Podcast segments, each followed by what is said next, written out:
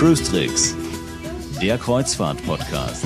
Mit Jerome Brunel und wie immer mit dabei Franz Neumeier in München. Servus. Hallo Jerome. Ich hoffe, du bist nicht annähernd so erkältet wie ich. Äh, ich habe mich jetzt mal wieder voll erwischt, aber das ist halt so, wenn man ein kleines Kind hat, der schleppt alles mit nach Hause, ne? Naja, ich bin da Gott sei Dank recht robust. Mich hat's auch so ein kleines bisschen erwischt, aber es war wirklich harmlos. Also weit entfernt von der gefährlichen, männertötenden äh, Schwergrippe oder so. Das ist die Folge 85 und ganz ehrlich, äh, Franz, äh, wenn man mich am Anfang gefragt hätte, meinst du, du kriegst so mehr als 50 Folgen hin, hätte ich gesagt, nee, auf gar keinen Fall. Jetzt sind wir bei Folge 85 der absolute Wahnsinn. Und wir haben uns gedacht, das ist ja die letzte Folge in diesem Jahr. Äh, wir machen einen kleinen Jahresrückblick, was so alles in der Kreuzfahrt passiert ist, was so alles bei uns passiert ist, äh, bei Cruise äh, was du so das ganze Jahr getrieben hast und so weiter. Aber bevor wir damit loslegen, noch ein paar Reaktionen von den Hörern. Und zwar haben uns Grüße von der Karin und vom Carsten erreicht. Sie haben uns von einem Schiff, das gerade durch die Karibik oder damals, als sie es geschickt haben, durch die Karibik gekreuzt ist und haben uns Grüße geschickt. Hören wir einfach mal rein. Fand ich sehr nett. Hallo Franz, hallo Jerome. Wir sind Karin und Carsten an Bord der Carnival Glory auf Karibikfahrt. Wir wünschen euch und allen Hörern von Cruise Tricks frohe Weihnachten.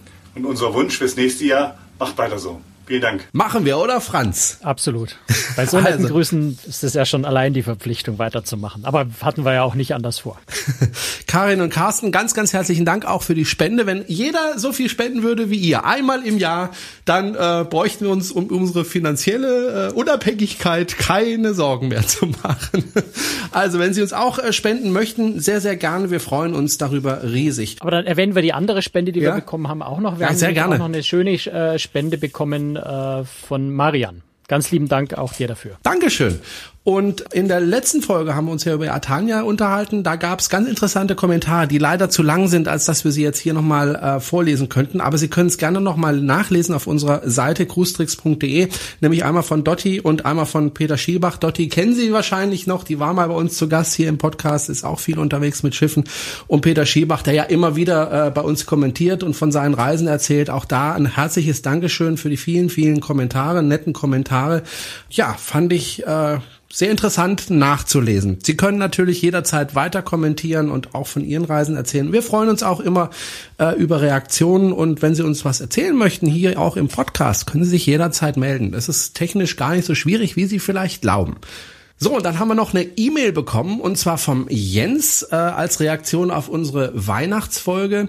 Er schreibt nämlich, zum letzten Podcast möchte ich eine Ergänzung machen. Wir sind vor zwei Jahren mit Hurtig-Routen die klassische Norwegen-Route Elf Nächte, Bergen, Kirkenes, Bergen gefahren.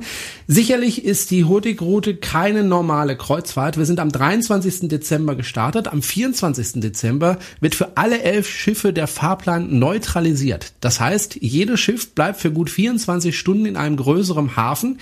In unserem Fall in Aalesund. Ähm, Heiligabend ging die Besatzung mit den Passagieren zum Gottesdienst in eine lokale Kirche. Später wurde im Foyer des Schiffes in drei Etagen äh, rund um den dort aufgebauten Weihnachtsbaum getanzt. Auch hier Passagiere und Mannschaft. Silvester wurde in unserem Fall der Fahrplan durch Auslassen von zwei bis drei kleineren Häfen der Fahrplan so angepasst, dass wir abends in Tromsø waren und dort auch auf das nordfahrende Schwesternschiff MS Midnatzol getroffen sind. Hier gab es dann um Mitternacht auf dem Sonnendeck den obligatorischen Sekt. Sehr schön konnte man das Feuerwerk des Ortes und auch gegenüberliegenden Berg bewundern. Also Feuerwerk auf zwei Seiten. In einer Ecke des Sonnendecks wurde auch von der Besatzung Feuerwerk abgebrannt. Alles in allem zu schön und allen zu empfehlen. Gruß aus Berlin, Jens. Ja, da kann man doch einfach einfach doppelt empfehlen. Wer dann Weihnachten äh, richtig viel Feuerwerk und oder, oder Silvester das Feuerwerk und Weihnachten schöne Feier haben will, das nicht so äh, Brimboriumartig auf dem Kreuzfahrtschiff, ist vielleicht Hurtigruten eine tolle Alternative. Und man muss ja sagen, ich bin ja das Jahr auch mit Hurtigruten mit der Midnight unterwegs gewesen, zwar im Frühjahr, äh, aber das ist eine wunderschöne Strecke und äh, ist im Winter sicher absolut klasse, gerade mit den ganzen Nordlichtern. Also sicher eine sehr sehr, sehr, ein sehr, sehr schönes Erlebnis. Ja, warum also nicht Weihnachten, Silvester mit Hurtigruten? Das ist wirklich ein, wirklich ein ganz, ganz toller Tipp, Jens. Herzlichen Dank dafür und äh, mal gucken, ob ich genug Geld zusammenkratzen kann. Dann mache ich das vielleicht auch mal nächstes Jahr. Ich denke mal, es ist nicht ist es ganz nicht, so billig wird es nicht sein.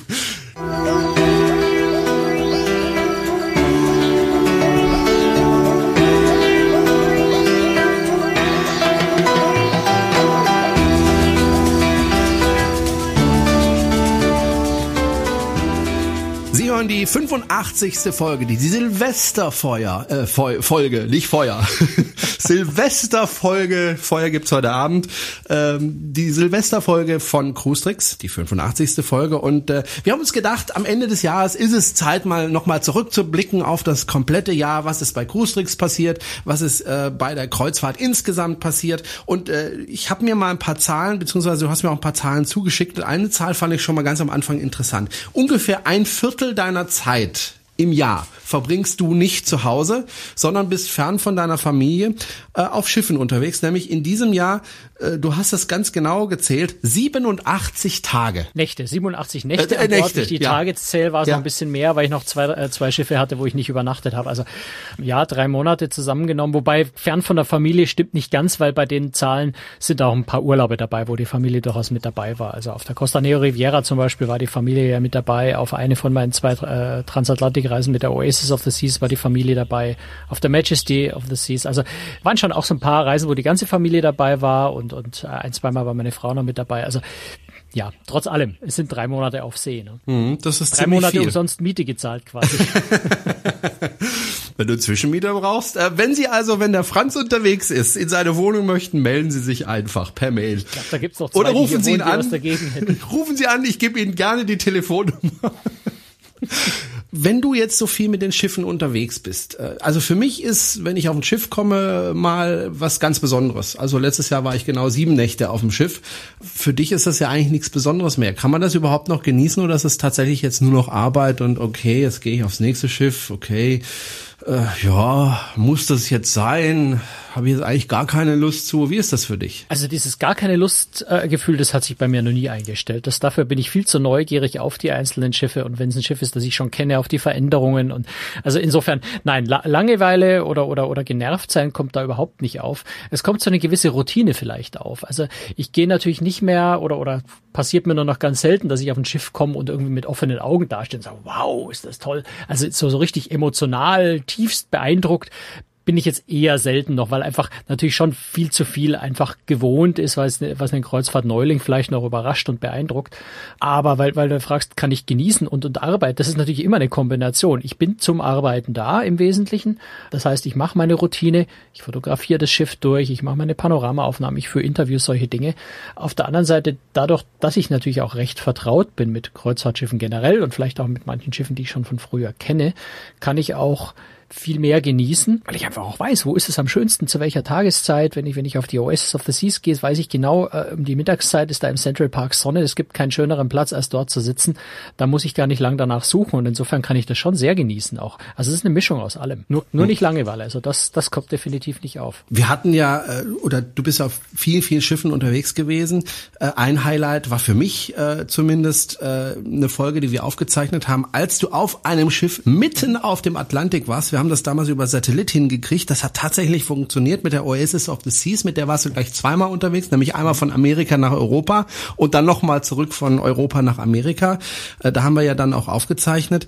Was war denn so das zweite Highlight für dich in diesem Jahr? War das die Mein Schiff 3? War das vielleicht die Atania, auf der du erst kürzlich warst? Was war so dein da zweites waren, da Highlight? Paar dabei, aber das, worauf ich mich jetzt persönlich auch privat am meisten gefreut hatte, war die Starflyer nach Kuba.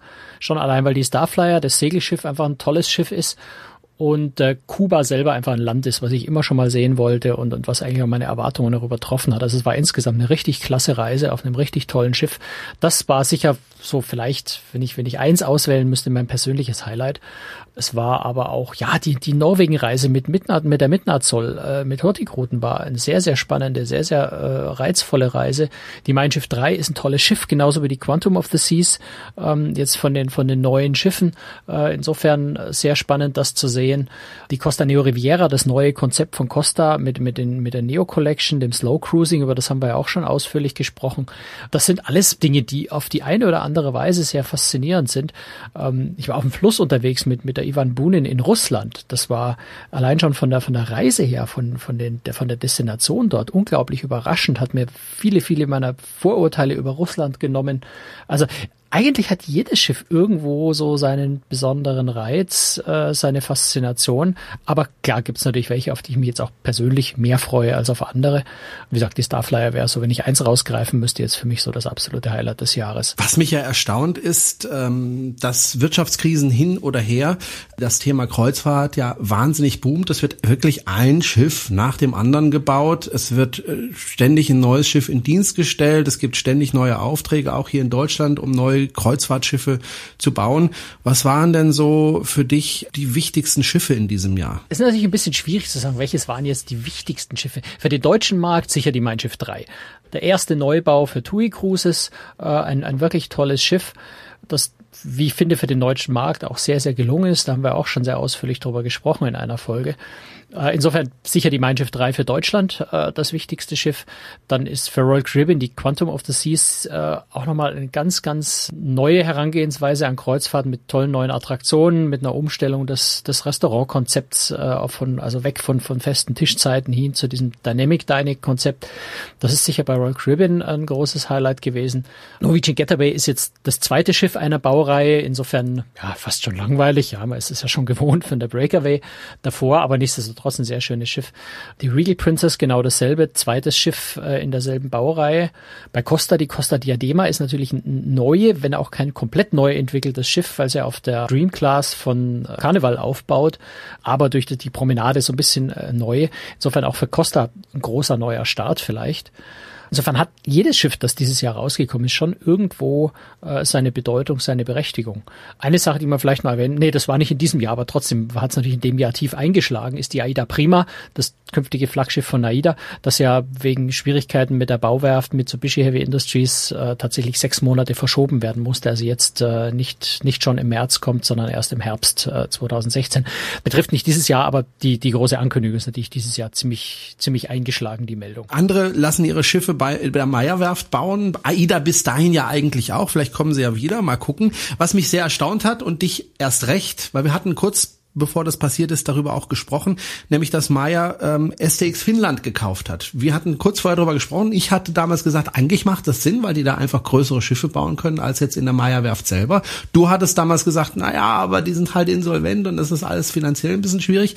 Sie waren mutig, die Maya Werft und haben STX gekauft. Ja, also da äh, Respekt, äh, Meyer traut sich da einiges wird ihnen für die Zukunft sicher mehr Möglichkeiten auch bieten, was, was neue Aufträge angeht. Es zeichnet sich ja ab, dass äh, nicht nur Royal Caribbean äh, immer noch größere Schiffe baut, sondern auch andere Reedereien tatsächlich in der Größe immer weiter nach oben gehen. Es gibt Gerüchte, dass Norwegian angeblich ein Schiff bauen will, das noch größer ist als die Oasis Class bei Royal Caribbean. Also da ist Meyer natürlich gut aufgestellt, wenn sie eine Werft haben, wo sie Schiffe bauen können, die noch mehr in die Größe gehen, was in Papenburg halt irgendwo an eine Grenze stößt durch die Ems, durch die Ems Sperrwerke, weil das Schiff zumindest dort nicht mehr breiter werden kann und auch keinen höheren Tiefgang mehr äh, haben kann, weil das Schiff sonst einfach über die über die Ems nicht mehr rauskriegen. Und in Finnland gibt es zwar immer noch die Storebelt-Brücke, unter die man unten durch muss, die ja auch schon äh, bei der bei der Oasis und der Ulla of the Seas ziemlich knapp war, wo man schon den Schornstein einfahren muss, damit es geht.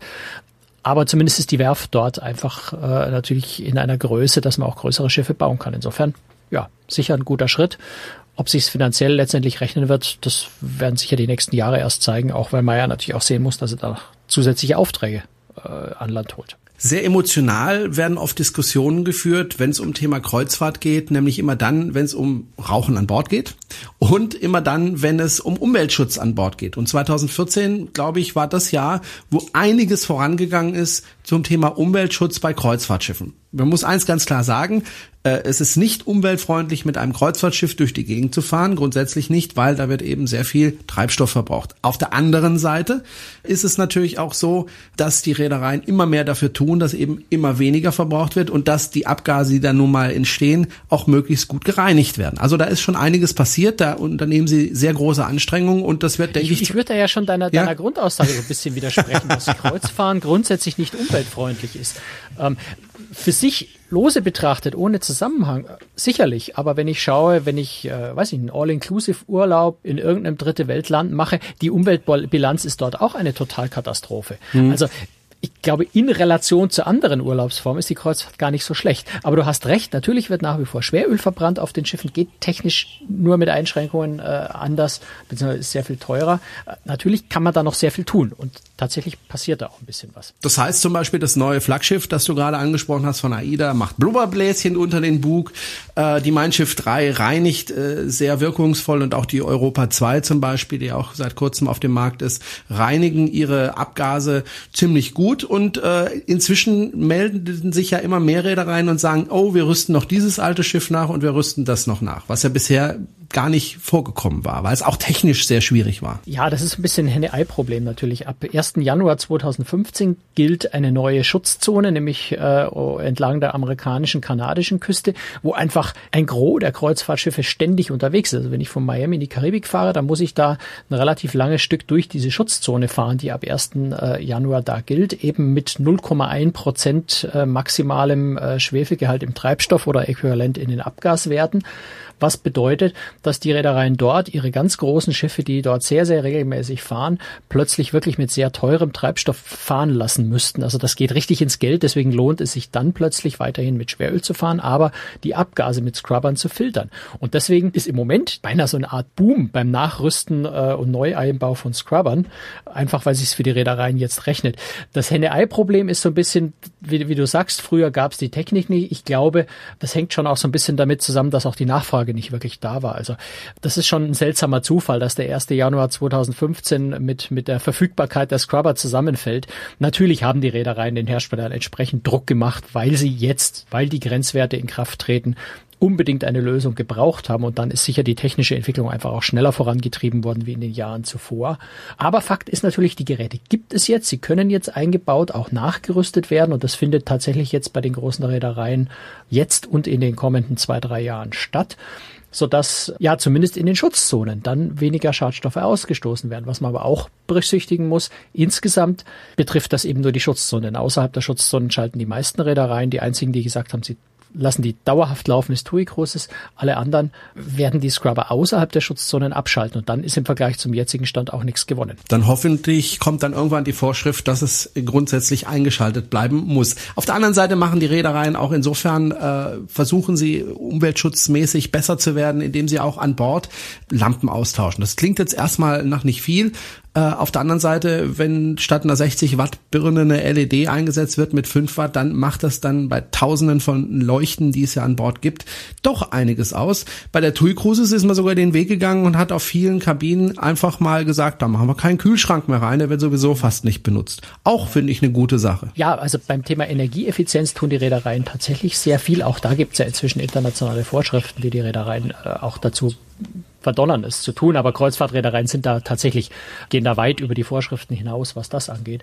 Und es ist tatsächlich so, dass Schiffsneubauten, die also heute auf den Markt kommen, 20 Prozent energieeffizienter sind wie Schiffe, die vor fünf Jahren, das sind ja auch noch fast neue Schiffe, gebaut wurden. Also da gibt's große Fortschritte und da passiert tatsächlich sehr viel. Und das ist aus meiner Sicht so ziemlich das Beste, was man für Umweltschutz tun kann, ist tatsächlich erst gar keinen Treibstoff zu verbrauchen.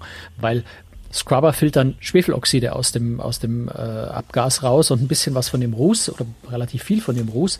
Aber alle anderen Schadstoffe bleiben übrig, vor allem das CO2, was uns ja eigentlich umwelttechnisch am meisten Sorge macht, kann ich überhaupt nicht filtern. Also es geht technisch einfach überhaupt nicht, CO2 irgendwie zu filtern auf einem Schiff. Und insofern ist jedes, jede Tonne nicht verbrauchter Treibstoff äh, das Beste, was ich für den Umweltschutz tun kann, weil einfach gar keine Schadstoffe entstehen. Für den eingesparten Treibstoff, für den Rest natürlich schon. Die Kreuzfahrt ist ja eigentlich eine sehr sichere Sache eigentlich äh, nicht ganz sicher natürlich, denn äh, hundertprozentige Sicherheit gibt's natürlich auch bei Kreuzfahrtschiffen nicht. Siehe das Unglück der Costa Concordia. Äh, so ein großes Unglück mit über 30 Toten, das gab's dieses Jahr Gott sei Dank nicht. Aber es gab Gab's durchaus viele Jahre davor nicht. Also Ja, das war ja. Gott sei Dank ein seltener Ja. Ausnahmefall. Richtig. Um, dieses Jahr gab es aber auch Tote. Zum Beispiel, ich habe jetzt nur ein Beispiel äh, mal rausgesucht, äh, der Wellenschlag, weil der hat mich ehrlich gesagt so ein bisschen am meisten schockiert, der Wellenschlag auf der Marco Polo. Ja, das ist tatsächlich ein bisschen äh, ein Fall, der einen Angst machen kann, weil die Marco Polo eigentlich ja nur in schweres, nur unter Anführungszeichen in schwere See geraten ist und äh, ja eine, eine, eine Monsterwelle, eine sehr große Welle seitlich gegen das Schiff geschlagen ist, vier Fenster im Restaurantbereich zerstört hat und tatsächlich ist dann ein Passagier, der da dahinter saß, äh, dabei ums Leben gekommen. Also das sind schon so Dinge, die können einen so ein bisschen erschrecken, weil man, weil man sich denkt, sonst kann ich mich wahrscheinlich schützen, ich kann mich irgendwie retten. Selbst bei der Costa Concordia könnte man noch sagen, naja, ich hätte das schon irgendwie runtergeschafft von dem Schiff. In dem Fall hat's tatsächlich den Passagier dermaßen überraschend und plötzlich getroffen, dass man das, dass man da ja so ein bisschen Angst kriegt. Aber es passiert Gott sei Dank ja wirklich sehr, sehr selten. Es gab noch einen anderen, äh, einen anderen Zwischenfall in diesem Jahr, der äh, wirklich sehr tragisch und sehr traurig war, nämlich auf der Insignia. Das Schiff kennen wir ja noch aus Deutschland, äh, war ja eine Weile an äh, Hapag-Lloyd-Kreuzfahrten verchartert als äh, Columbus 2. Inzwischen ist es wieder bei Oceania Großes. Und dort gab es einen Maschinenraumbrand äh, jetzt Anfang Dezember, wo tatsächlich drei Menschen ums Leben gekommen sind. Also keine Passagiere. Der Brand fand ja im Maschinenraum statt. Äh, Es waren also zwei Arbeiter von einer Drittfirma und ein Crewmitglied, die tatsächlich da ums Leben gekommen sind. Also auch das ein sehr tragischer Fall. Hier keine Passagiere betroffen. Und dann gab es ja einen Unfall, der bis heute rätselhaft geblieben ist, ne? Ja, das war tatsächlich eine, ich würde sagen, eine beinahe Katastrophe, äh, nämlich die Bahamas Celebration, so eine Kreuzfahrtfähre, die also zwischen Florida und den Bahamas äh, hin und her fährt. Die ist tatsächlich kurz nach dem Auslaufen in Freeport leck geschlagen. Also die ist auf irgendetwas aufgefahren unter Wasser und man weiß bis heute nicht oder sagt bis heute nicht, was das genau war. Und das Schiff ist dann doch ziemlich aufgerissen worden, tatsächlich unter Wasser. Also es lässt so ein bisschen Erinnerungen an die Costa Concordia durchaus aufkommen und ist dann umgedreht in den Hafen zurück und ist seitdem äh, nicht mehr in Benutzung. Also das Schiff ist äh, kaputt, wird möglicherweise nie wieder in Dienst gehen. Die Reederei hat sich inzwischen sogar umbenannt und äh, von Costa die Costa Celebration gekauft, also neues Schiff äh, als Ersatz dafür. Das ist eine ganz mysteriöse Geschichte, weil man einfach bis heute nicht genau weiß, was da eigentlich passiert ist. Trotzdem kann man sagen, Kreuzfahrt ist extrem sicher, denn äh, wenn man überlegt, wie viele Schiffe unterwegs sind und jeden Tag äh, in die Häfen ein- und ausfahren und, und, und unterwegs sind, äh, passiert wirklich extrem wenig. Und ich kenne es ja aus äh, meiner eigenen Arbeit auf einem Kreuzfahrtschiff. Das Thema Sicherheit wird sehr, sehr ernst genommen. Also es gab also wirklich fast jeden Tag irgendwelche Sicherheitsübungen. Es hat schon wirklich genervt, wenn man da gearbeitet und dann morgens um sieben dann äh, rausgeklingelt wird für eine Übung. Macht nicht wirklich Spaß. Auf der anderen Seite muss das einfach trainiert werden und das wird auch auf den Schiffen trainiert. Jeden, ja, nicht jeden Tag, aber ständig. Äh, insofern ist das Thema Sicherheit, glaube ich, trotz der Katastrophe damals äh, von der Costa Concordia ein Thema, das sehr groß geschrieben wird bei den Reedereien. Insofern, also ich persönlich fühle mich sehr sicher auf Kreuzfahrtschiffen. Ja, ich mich auch. Also sonst würde ich nicht drei Monate im Jahr auf, auf Schiffen unterwegs sein, vermutlich, wenn ich da Angst hätte. Nein, ich denke, man muss da schon äh, ganz genau hinschauen. Und natürlich werden Unfälle, Unglücke relativ groß dargestellt. Das ist nun mal die Eigenschaft von, von Nachrichten, äh, dass eben nur das Besondere die Nachricht ist. Die, äh, die äh, Tausenden von völlig fehlerfrei, problemlos laufenden Fahrten sind keine, ne, keine Neuigkeiten. Man darf sich nur eben nicht irreführen lassen. Wenn im Jahr ein paar Kleinigkeiten, auch bei ein paar größere Sachen äh, passieren, ist das eben in der Relation äh, sehr gering. Und insofern, glaube ich, sind wir da schon in einer sehr, sehr sicheren Umgebung eigentlich. Damit die Kreuzfahrt auch sicher bleibt, ist es manchmal nötig, dass die Schiffe ihre Routen ändern. Zum Beispiel Israel war ein Thema dieses Jahr wegen der Raketenangriffe. Krim-Krise äh, war ein Thema, das dazu geführt hat, dass die Schiffe Umwege fahren mussten oder neue Häfen angefahren sind. Ja, also da ist ja dieser unangenehme, wirklich fatale Zwischenfall mit der Aida Diva in Ashdod gewesen im Juli, wo tatsächlich ein paar Raketensplitter von aus dem Gazastreifen abgefeuerter Rake äh, Raketen auf das Schiff äh, runtergeregnet sind, wie sie gerade auslief. Das hat einen so ein bisschen erschreckt und natürlich haben viele Reedereien daraufhin gesagt, äh, einschließlich natürlich AIDA, äh, wir fahren Israel äh, erstmal nicht mehr an, das ist uns zu gefährlich dort. Seitdem ist dann auch nichts mehr passiert. Äh, insofern sicher eine gute Entscheidung, dort nicht mehr hinzufahren. Krim-Krise ist, glaube ich, was längerfristiges. Das wird so schnell nicht wieder verschwinden. Allein schon, weil die EU inzwischen ja ihre Sanktionen auch nochmal verschärft hat und EU-Veranstaltern ja auch verboten hat, die Krim anzufahren. Also deutsche Kreuz, europäische Kreuzfahrtschiffe, also mit Flagge Malta zum Beispiel, Italien, dürften im Moment die Krim auch gar nicht anlaufen. Andererseits würde, glaube ich, im Augenblick auch niemand auf die Idee kommen, dort äh, hinzufahren, weil wer fährt gerne seine Passagiere in Kriegsgebiet. Personell ist in Deutschland äh, bei der Kreuzfahrt auch das eine oder andere passiert. Äh, was interessant ist, äh, da möchte ich ein Highlight rausgreifen, was mich ein bisschen gewundert hat damals, als ich das gehört habe, nämlich, dass Richard Vogel TUI Cruises verlässt, wird ersetzt durch äh, Wiebke Meier. Warum hatte Richard Vogel keine Lust mehr, denn er ist ja freiwillig gegangen. Das ist natürlich eine Frage, die wieder Richtung Glaskugel geht. Was seine wirklichen persönlichen Motive da waren, kann ich jetzt natürlich nicht sagen, beziehungsweise da möchte ich auch nicht groß drum herum spekulieren. Da müsste man ihn selbst fragen. Das haben viele getan und keine wirkliche Antwort drauf bekommen. Er sagt, er hat einfach nochmal eine neue Herausforderung gesucht. Er hat bei TUI Großes äh, erstaunlich viel erreicht, hat die Reederei wirklich sehr schnell vorangebracht, hat die Neubauten äh, in Gang gebracht. Also insofern hat er dort sehr viel geleistet und wollte ich ich sage einfach mal, er wollte ein bisschen ausbrechen, wollte wieder mehr Freiheiten haben in, und, und noch mal ein bisschen was bewegen in seinem Leben.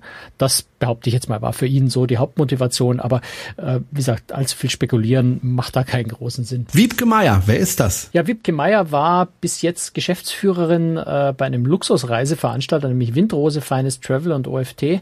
Hat auch bei Öger Tours schon gearbeitet in der, in der Geschäftsführung und hat also in, im Reisebereich schon sehr, sehr viel gemacht, hat allerdings mit Kreuzfahrt bis jetzt äh, noch nicht sehr viel zu tun gehabt. Insofern ist eigentlich die ganze Branche darauf sehr, sehr gespannt. Sie hat einen sehr guten Ruf als Managerin.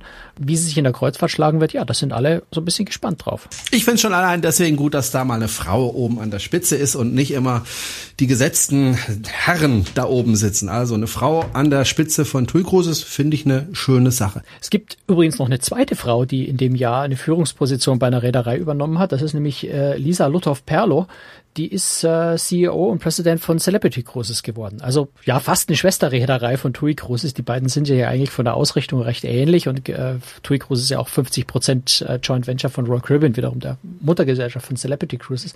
Also in dem Konzern gibt's dann schon zwei Frauen in, in obersten Führungspositionen in der Kreuzfahrt. Ich bewundere das ja immer, wie du immer Bescheid weißt, mit diesen ganzen Firmenverschachtelungen der Reedereien. Das ist schon der Wahnsinn. Ich blick's bis heute so nicht. Einfach manchmal. Lass uns doch noch äh, am Ende der Sendung einen ganz kleinen Ausblick geben auf das nächste Jahr. Wir haben jetzt das Jahr 2014 hinter uns gebracht. 2015 wird ja auch das eine oder andere bringen. Was man jetzt schon weiß, ist, dass auf jeden Fall das neue Schiff von der AIDA kommt. Wobei man weiß es ja dann nicht hundertprozentig. Wer weiß, vielleicht gibt es da noch mal eine Verschiebung. Ja, ich würde ich würd mal dazu neigen, äh, anzunehmen, dass die Werft sich nicht die Blöße gibt, nach schon äh, immerhin sechs Monaten Verschiebung das Ganze nochmal zu verschieben. Das wäre schon eine ziemliche, ziemlich, also es ist eh schon eine ziemliche Katastrophe, aber das wäre, glaube ich, der absolute Untergang für Mitsubishi Heavy Industries, wenn sie das nochmal verschieben würden. Also Geplant ist Oktober 2015 für die AIDA Prima und ich äh, hoffe und gehe auch mal davon aus, dass der Termin tatsächlich stattfindet. Welche Schiffsneubauten es nächstes Jahr geben wird, da werden wir bestimmt noch mal eine extra Folge dazu machen. Äh, vielleicht ein oder zwei Highlights äh, an Schiffen, die nächstes Jahr in Dienst gestellt werden. Hast du da gerade was im Kopf? Ja, die Mein Schiff 4 natürlich, also mhm. Schwesternschiff zu Mein Schiff 3. Äh, P&O Cruises bringt die Britannia als neues Flaggschiff. Ist jetzt für den deutschen Markt nicht ganz so relevant, aber insgesamt, äh, glaube ich, ein ganz spannendes Produkt. Die Quantum of the Seas kriegt ein Schwesternschiff, nämlich mit der Anthem of the Seas. Also da passiert schon einiges. Äh, MSC verlängert wieder zwei seiner Schiffe. Ähm, die Norwegian Escape kommt. Äh, vielleicht auch noch ein ganz, ganz reizvolles Schiff. Erstes äh, Breakaway Plus Klasse Schiff.